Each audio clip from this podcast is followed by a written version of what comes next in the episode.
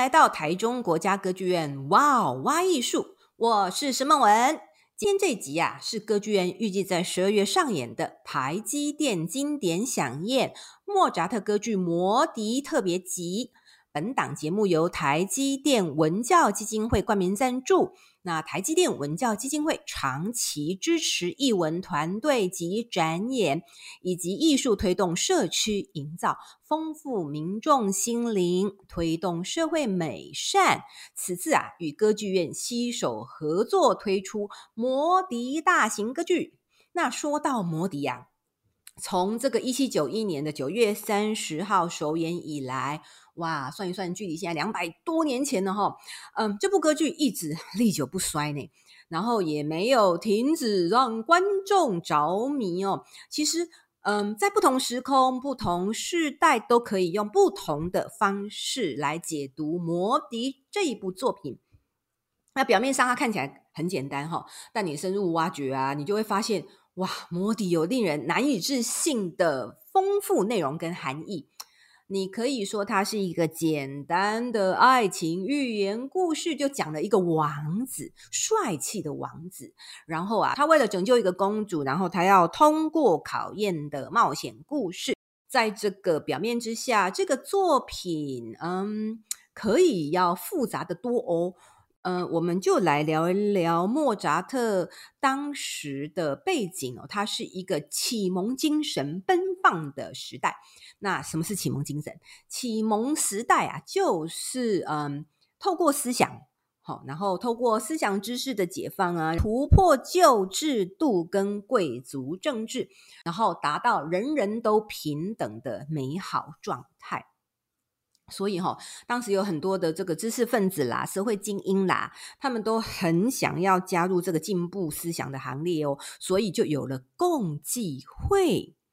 哎，共济会这个组织就是就会让这个当当时呃掌权的王公贵族们感到备受威胁啊，因为他们哎，他们要人人平等哎啊，王公贵族那我可怜要人人平等，所以啊，这很合理，他们就受到打压啦。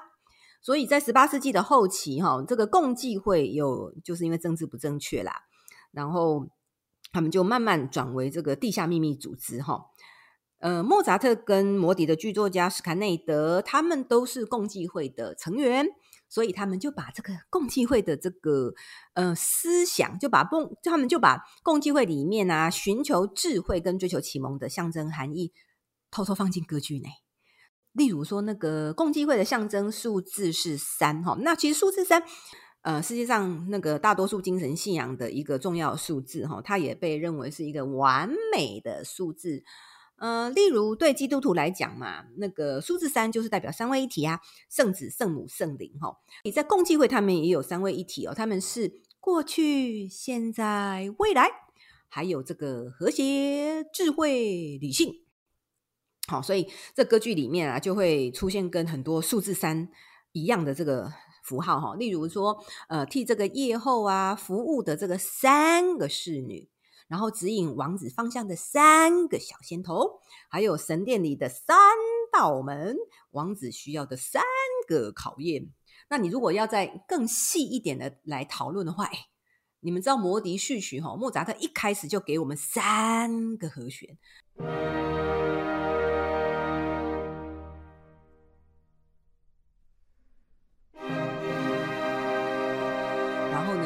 降一大调开始，那如果你对乐理有一点理解的话，哎，降一大调它是三个降记号哦。好，那我们都说，嗯、嗯，摩迪亚，它是一部德文歌唱剧哈，Singspiel。那 Singspiel 它是结合了法式喜歌剧跟这个英国的民谣歌剧哈，它从这两种。结合发展过来，那我们先来聊一下法式喜歌剧。法式喜歌剧它跟传统的意大利歌剧不太一样。传统意大利歌剧就是宣叙调跟咏叹调，哈，演唱的方式从头到尾都是演唱。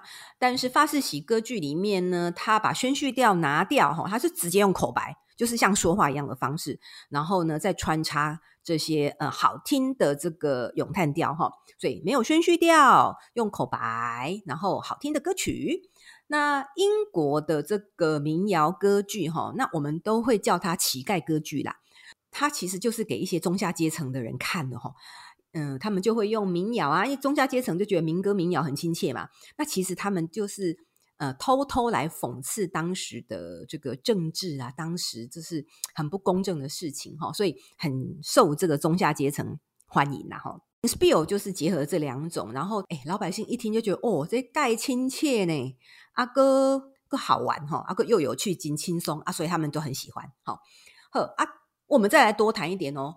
那个时代是奥地利皇帝是 Joseph 二世哈当权的时代，Joseph 二世他是一个思想很开放的好皇帝呢，呃，也他而且他也深受那个启蒙精神好的影响，大力的推广，而且非常支持这个德文德文歌唱剧，就是《Singspiel》哈，所以当时的《形式 B O》啊就会被当成启蒙时代重要的一种。舞台的类型哈，因为它可以用一种有趣的方式，默默的把这个启蒙的这个理想，然后推广给那一些啊中下阶层啊，推广给普罗大众。但是哈，那个 Joseph 二世皇帝在一七九零年过世，然后他的弟弟 Leopold 二世继位。那 Joseph 跟这个弟弟 Leopold 他们的妈妈就是那个 Teresa 女皇啊哈。所以我们就把它串联在一起。弟弟继位之后，他就很快的就变成，就是被加冕成这个奥地利皇帝跟神圣罗马帝国的皇帝。然后接着呢，一七九一年呢，这个 Leopold 二世又被加冕成为波西米亚国王哈。所以在这个当下，他就委托了莫扎特，因为他这个登基成波西米亚国王哈，就请这个莫扎特帮他写了一部歌剧，叫做《迪托王的仁慈》。所以八月的时候，莫扎特就中断了《魔笛》的创作。哈，一七九一年，其实他是在写《魔笛》的哈，但是因为国王委托他嘛，怎么你要先写国王的委托吗？所以写完了《狄托王的仁慈》，他才继续写《魔笛》哈，就是完成《魔笛》所有的管弦乐配器。所以这样说起来，《魔笛》还是他最后一部歌剧了哈。Leopold 上位之后哈，诶，他跟哥哥不讲呢，因哥哥是。他哥哥在这个哥哥当皇帝的时代，其实共济会还蛮繁荣的哈。但是弟弟一上位之后，哇塞，相当保守，而且对共济会嘿很不友善。而且两年后，他儿子弗朗西斯继位，还颁发禁令打压共济会啦。维也纳的这共济会大受挫败哈，所以也只能默默转为这个这个秘密地下组织哦，秘密活动了哈。为什么啊？为什么 Leopold 那么谨慎保守哈？嘿，其实是有原因呐、来，我们又要继续讲哦。那个 Joseph 皇帝的跟 Leopold 皇帝，他们有一个小妹。这个小妹啊，就是远嫁到法国去，给路易十六当王后。没错，这个妹妹就是路易十六的老婆。就是随着这个法国大革命的开始，然后法国后来就废除了君主制嘛。嗯，我们也都知道啊，这个，哎呀，这个路易十六跟这个。这个 皇后到最后是送上断头台了哈，所以这个奥地利新国王啊，这 Leopold 才会那么敏感啊，所以他管理国家哈，就是掌管国家，就是转为比较保守谨慎啦，这可以当然这可以理解了哈。那我觉得其实这个《魔笛》这个歌剧还有一个目的哈，就是莫扎特跟这个剧作家史卡内德哈，他们其实。他们其实没有要推翻什么君主制啊，他们其实，在魔笛里面，我觉得他们有一个期待，诶，他们希望哈，透过这个歌剧可以传达一个讯息给这个年轻的新统治者啊，就是这个 Leopold，他在登上这个奥地利跟神圣罗马帝国皇帝的宝座之际，希望他可以成为一个明智和仁慈的统治者，然后为奥地利的社会带来一个新的开始。所以你说哇，魔笛这这歌剧真的很妙哈！你可以用不同的观点跟角度去看它啊。对，我还要想讲那个当时的维也纳歌剧院，它是有分阶级的啦。呃，有专门演意大利文的，有专门演德文的哈。那有专门是有音乐的歌剧，有专门纯粹的戏剧哈。他们其实分很多。嗯，意大利歌剧就是专门在宫廷剧院演出哈。宫廷剧院就是给上流贵族们听的歌剧啦，所以，嗯，我们刚刚说 Leopold 不是登基之后有请莫扎特写那个《迪托王的仁慈》吗？《迪托王的仁慈》它就是一部意大利文的歌剧，哈，所以我们就知道啊，比较这个呃皇室的他们是听意大利文歌剧，哎，按掉啊啊，一般小老百姓雄厚是听阿乌哈，所以小老百姓听不懂意大利文，他当然就听他们德文的，他们自己语言的嘛，哈，所以新 spiel 在这个时期啊很受欢迎嘛，那这个。新十六舞台上面展现的就是平民百姓的生活，哈，他就是很很自然朴实。他可能讲木匠，可能讲女仆，可能讲水管工人，哈，他们的生活啦。但是摩笛，哈，我觉得摩笛实在我够厉害。摩笛厉害就是在，哎，它不仅仅只有通俗呢，摩笛哦，摩笛还包含更深层的含义哦。我觉得它某种程度，哈。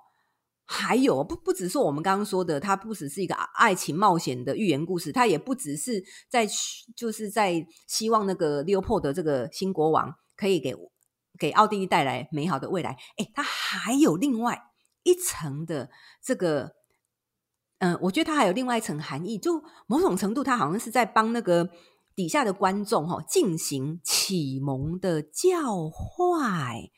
哎，你想看看吼，你可以看到我们那教堂跟庙宇这些宗教场合里面，常常都会有很多连环图画或者是呃雕刻哈。那其实就是这个都是在给以前就是没有读书啊，就是呃不识字，很多普罗大众不识字的那个时代，那借由看这些连环图画或者是看这些雕刻哦，可以理解宗教故事。然后呢，基本上他们就是在阐述这些宗教意义啦。所以我觉得魔笛哈很跟这个很像，你看它里面的歌曲这么好听，然后歌词可以让你理解，然后还有那些好玩的角色哈，很轻松，所以来让这些中下阶层的听众啊看完这个剧看到最后，诶，歌剧里里面最后那个男女主角那个塔米诺跟帕米娜他们完成考验了嘛，然后呢他们就得到自我提升的这个当下。噔噔，歌剧院的观众，他们也默默的受到启迪了呢。OK，所以哇，真是很棒哦！就是舞台上跟这个舞台下，大家都可以受到启发了哈。好，那我们就接着来聊那个《魔笛》里面的角色，跟莫扎特他用不同的音乐风格来描绘这些剧中人物，然后让那个音乐跟戏剧性哇，真的是很紧密相连哈。谈角色之前，一定要讲啊！《魔笛》这个剧里面有一个很重要的主旨，就是二元对立，也就是光明战胜黑暗。嘿，剧中里面一定要有那个呃光明跟黑暗这两大角色呢。首先，嘿嘿登场这个呃代表光明的象征理性呢，就是我们的大祭司萨拉斯托。那代表黑暗、阻碍理性力量的，就是夜后。没错，呃，萨拉斯托跟夜后，他们两个就是存在着这个竞争啦。啊，霞暖安呢，就是原本那个夜后她老公哈，就是掌管这个日夜平衡的国度的这个国王啊哈。啊，他在过世的时候就把这个继承权给了萨拉斯托，所以夜后哦，心里面超不爽诶，哇，他超不平衡。所以他就是我、哦、很想要，就夹杂着这强大的负能量哈，一心一意就要报复就对了啦。在魔笛的开头哈，你会觉得那个萨拉斯托他是一个大坏蛋哈，因为他绑架夜后的女儿那个帕米娜。其实萨拉斯托其实是希望哈公主远离他妈啦，因为他他妈妈就是只想报复啊，心术不正啊啊，你这样在他。旁边会被带坏嘛？啊，所以萨拉斯托就把那个塔米娜公主带到身边哈，希望可以给她好的教导。所以你说这萨拉斯托在这个剧里面，他可是神圣智慧的化身呢，而且他也体现人类美德的那个精神象征。莫扎特让男低音担任萨拉斯托的这个。演唱哈，那当然作为一个精神领袖哈，男低音特别可以显示出他这种稳重的性格。那他的唱段哈，几乎都像赞美诗一样，很庄严、深沉、缓慢，具宗教性。那这样子这种低音音色哈，就就显得那个萨拉萨拉斯头他的性格就是非常宽容，而且有强大却温和的力量。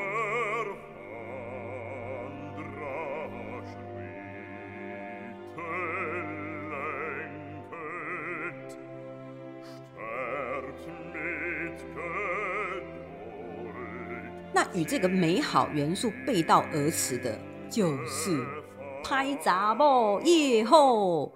没错，我夜后就代表了会破坏秩序的邪恶力量。我每次想到夜后，我都觉得他就是那个皮卡丘里面那个火箭队啦。所以呢，在第一幕哈，我们就会觉得我们会误认哦，在第一幕我们就觉得我们会误认夜后是个需要帮助的慈母呢。但是哈，这个故事情节慢慢走，你就会他就露出马脚了啦。所以到了第二幕哈，我们就知道哇，他就是一心一意要报复哈，而且所以在第二幕他就唱出其实我们大家都非常期待的那一首有名的咏叹调《复仇的火焰在我心中燃烧》。哇，这歌真的是太精彩了！这歌曲一开头，哇，管弦乐团就带出了这个磅礴。但是却诡谲不安的气势哈，那与我们期待夜后这个角色真的是就很匹配啦。那个声响非常的匹，就是一个戏剧很强的花腔女高音，有非常华丽的唱段，而且哦，这首歌真的是完全挑战了，就是人声技巧跟这个音高的极限哈。我每次听夜后这首歌曲，我都听到起鸡皮疙瘩，我就哇塞，这么这么怎么那么像一只就是。有够灵巧的高音短笛哈，那个音高简直是灵活到不行啊！然后哇，这是让你听到眼花缭乱。对，这形容词很妙哈，真的呢，我就觉得这听这首歌会听到眼花缭乱。然后啊，这个这个这个莫扎特给予夜后这样子的花腔的这样的唱腔哈，暗示这个角色就跟我们平凡就是。就善良的人不同嘛，那歌也不好好唱，话也不好好讲，就用这种哦这种方式唱歌。那其实他也在告诉我们说，哎、欸，这夜后这个女性哈，危险呐，特别危险呐。吼，阿姨就很歇斯底里，很激动啊。然后那个夜后唱这首歌的歌词，其实主要就是说，他就跟他女儿叫他女儿帕米娜去杀掉萨拉斯头了啊。如果你不杀掉哈，你就不要认我这个妈妈啦哦。啊，所以这首歌我觉得根本就情绪勒索最佳代表啦。哈。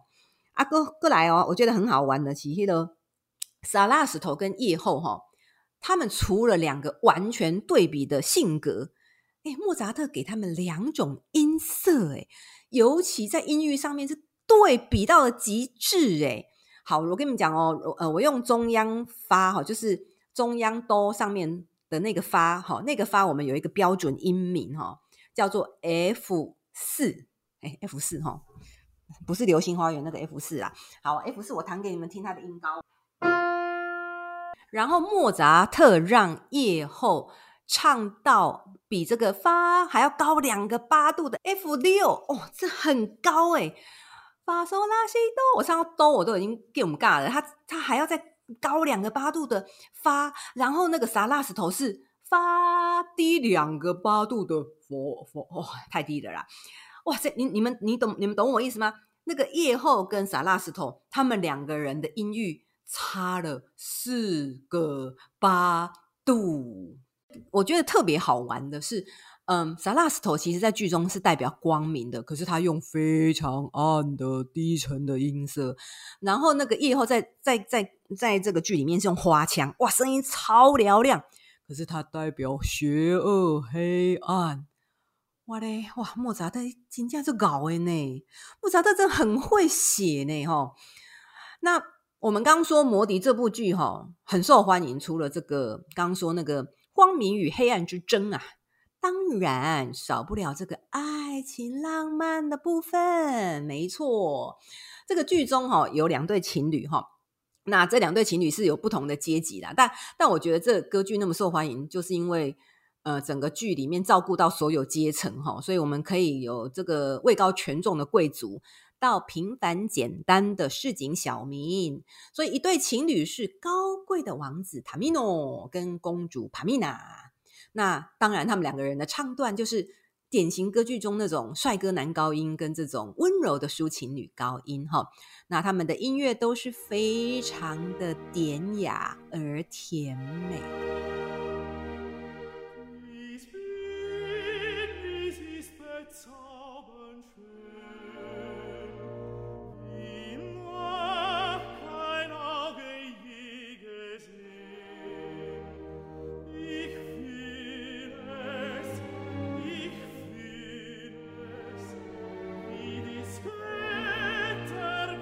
讲到塔米诺哈，他是一个王子嘛，那他也是这个魔笛里面第一个出场的人物哦。那他有两个问题，好，第一个问题就是，哎，他没有女朋友呢，嘿，哦，没有 girlfriend 啊，哈。那第二个问题哈，可能比第一个问题更加紧迫呢，因为一开场第一个问题就是他被一条蛇追了，哎呦喂啊！所以塔米诺就是被这个蛇追追追啊，就追追就就迷失在那个夜后的 黑暗王国里面，然后，所以在那里，他呢就遇到了夜后的三个侍女，然后也遇到了捕鸟哥帕帕基诺。那帕帕基诺，我们顺便讲一下，他在这个时候他也还没有女朋友哈。这个夜后还有这个三个侍女，他们派那个王子去执行一个艰巨的任务嘛，就是救夜后的女儿塔米娜哈，就救公主。哎，这个时候啊，魔笛的中心主题就来了嘛，就是爱情啊。那塔米诺想要救帕米娜，那主要是因为，哎，他他他们拿帕米娜的画像，哇塞，他看到这画像就哇塞，这太美了，就爱上他了啦哈。所以呢，魔笛 接着就有第二个中心主题哈。那这个主题就是，哎，我不晓得为什么有只要有这种主题的。歌剧就很受欢迎，就是考验，通过考验，没错。我发现大家都感觉，嗯，美好的事不会这么不会垂手可得嘛，那你必须要付出嘛，哈。所以这个那个塔米诺王子他就必须要经过考验，才有办法成为英雄嘛。那你变成英雄啊，啊，你就才有资格爱上帕米娜公主嘛。但是我觉得，嗯，魔底最后最感人的是，那他。到最后，他跟他帮助王子塔米诺，他们两个一起接受考验哈。所以，哎，到了最后，最重要的主旨出现了：人类社会的和谐只能通过男女完美结合、同心协力，才有办法实现。嘿嘿，所以这是很美好的啊，两就是男生女生大家一起努力哈，就是很协和，然后就可以。实现梦想。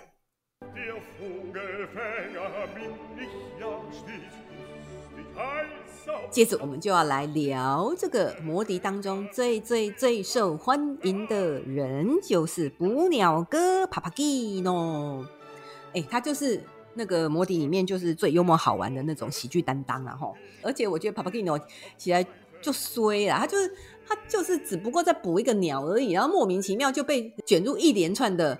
冒险历程，那他的任务是什么？就是助这个塔米诺王子找到他的真爱帕米娜公主。哈，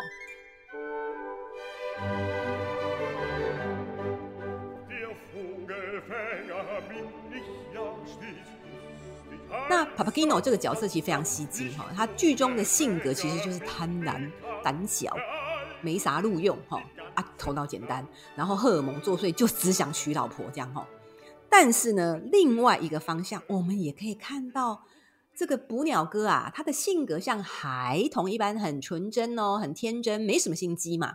所以当然呢，这个故事结局，他就实现了他的梦想，然后娶到了这个可爱的帕帕基娜。哈，那莫扎特给予他们的音乐，就是里面最就最平易近人呐、很朴实无华的民歌旋律。那他们两个最后就是。捕鸟哥跟捕鸟妹，他们两个最后一起合唱那首《啪啪啪之歌》，歌词高赞他们的爱情，而且很直白的说：“嘿嘿，我们可是要生很多小孩嘞。”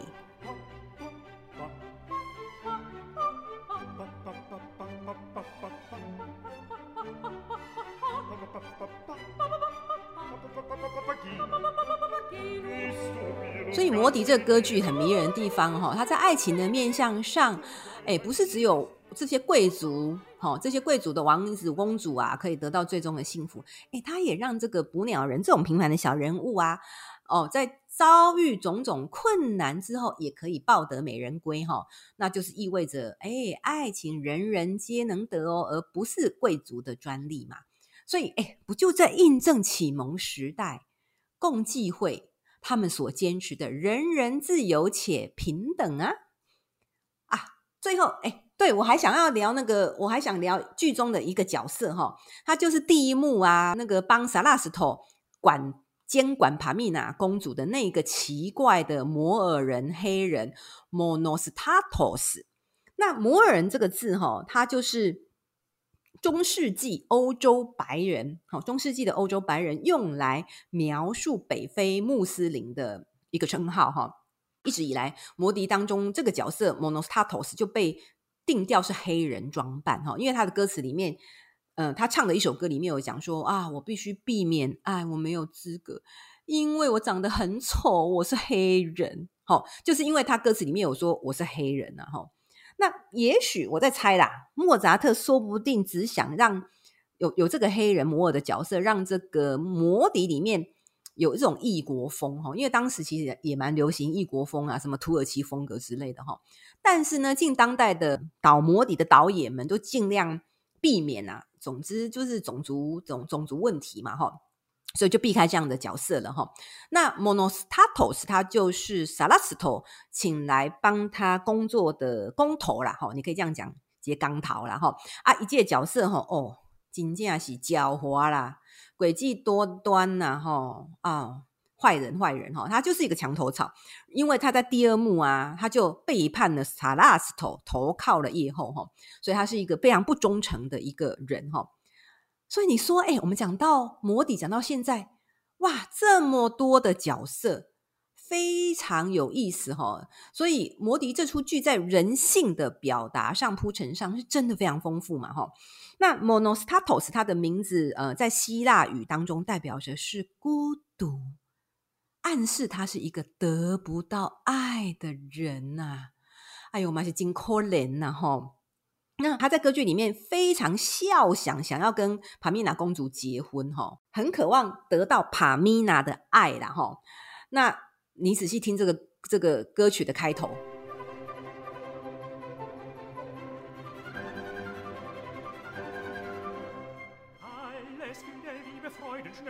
哎，有没有点熟悉？你有没有觉得很像那个去年歌剧院演那个罗西尼塞维利亚理发师理发师皮卡罗出场的那段音乐？对，你有没有觉得很像？我我每次听到那个 Monostatos 唱这首咏叹调的时候，我都讲到哇塞，罗西尼一定很喜欢这段音乐，然后。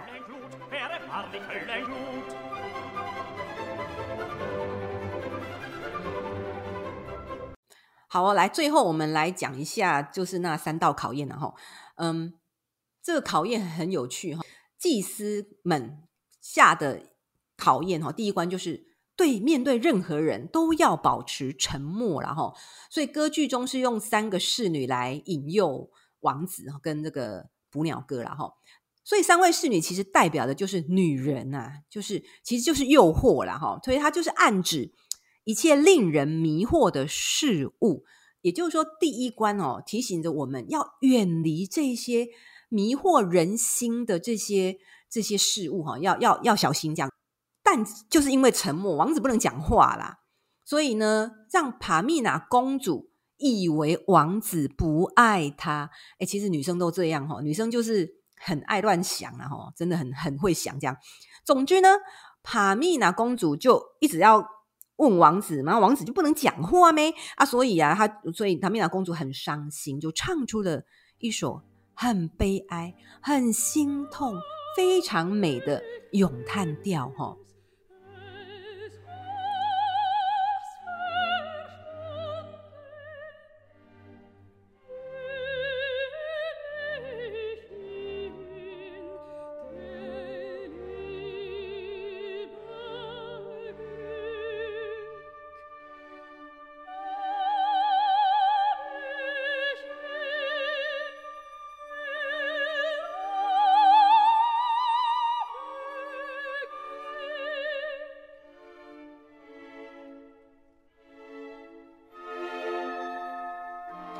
第二关的考验啊，就是 你你说爱情也可以，总之我我是认为第二关的考验是考验对人的信任跟对人的信心哈。那再加上这个这王子哈，他真的就是面对爱人，他也他也不能开口，所以也代表他有非常坚定哈的这个求道的这个求道的意志哈，这样。好，那当然最后一关就是他们必须要接受火跟水的考验，所以啊，诶，公主跟王子哈，就是男女一心哈。那还有哦，不止如此哦，还有魔笛的帮忙，让他们通过考验。那也因为魔笛的帮忙哈，也告诉我们什么？诶，从音乐中我们可以得到满满的爱跟力量。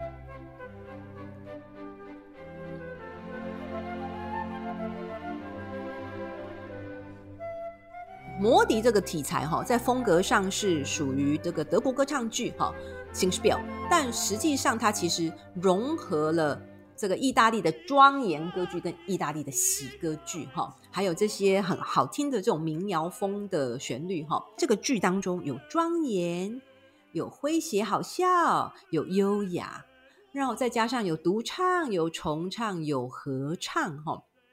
那这次的台积电经典响宴，莫扎特歌剧《魔笛》是第一次跟歌剧院携手合作，然后享誉国际的南非当代艺术家威廉肯特里奇首出指导的大型歌剧。那威廉肯特里奇他自己是艺术家哈，所以他就用炭笔素描画了动画哈。那再加上摄影原理跟这个影像翻转的手法哈，在趣味动人的故事中来隐喻启蒙时期的理想。那从美术造型到黑白光影投射，更反映出光明跟黑暗、良善跟邪恶、权力跟控制的二元对立关系。魔笛的这个全剧的布景啊、道具啦、服装，都从东京新国立剧院原装运送来台。那还邀请到。新加坡籍的杰出指挥家洪一泉跟国家交响乐团带来这出寓意深厚的歌剧饗宴。哇，我们真的聊很多哈，这很过瘾哈。那讲这么多哈，啊，希望大家，呃，因为这个特辑对摩笛有更多的认识，那更重要的也是希望大家都能进歌剧院，亲身感受莫扎特的音乐魅力的。来。讲一下日期哈，十二月的十五、十六、十七、十八，星期四五的晚上七点半，星期六日的下午两点半，我们台中国家歌剧院见喽！大家拜拜。